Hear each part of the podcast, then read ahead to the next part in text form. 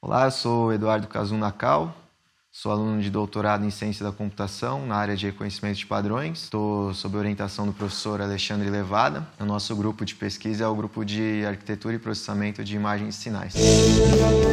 Clique Ciência, um dropcast sobre pesquisas científicas desenvolvidas no Brasil, na voz dos próprios pesquisadores.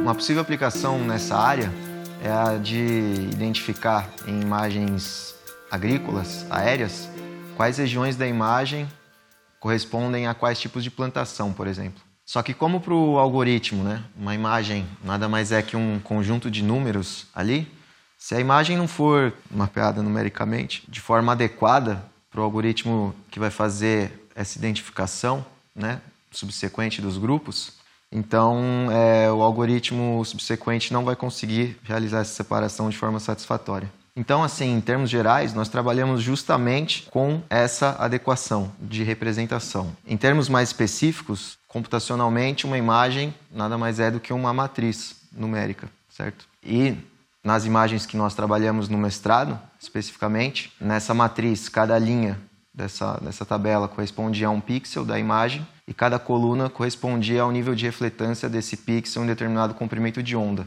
Então, o que se deseja é simplificar a imagem, né, no sentido de diminuir a quantidade de colunas dessa tabela. Então, o que nós fizemos foi fixar um algoritmo de separação e testar como diferentes abordagens de simplificação dessa matriz afetam esse algoritmo. E nós trabalhamos especificamente com imagens chamadas imagens hiperespectrais, que são imagens de altíssima resolução.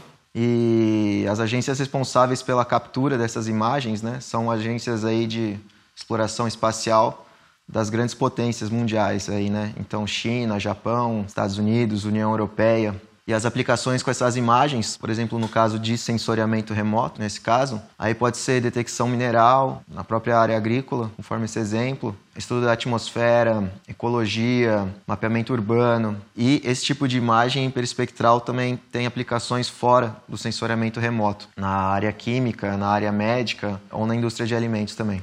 E agora no doutorado, nós estamos trabalhando numa nova abordagem de realizar essa simplificação da matriz, né? Que é uma abordagem que a ideia geral é a seguinte: ao invés de você medir similaridade de forma pontual, que nós chamamos, né, ou seja, entre esse ponto e esse ponto, de forma isolada, o quão similar eles estão ali, né?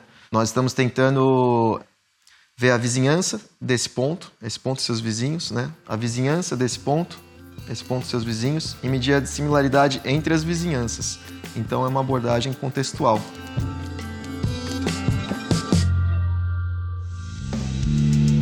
Ciência é uma produção do Laboratório Aberto de Interatividade para Disseminação do Conhecimento Científico e Tecnológico, o LAB, e do Centro de Desenvolvimento de Materiais Funcionais, o CDMF.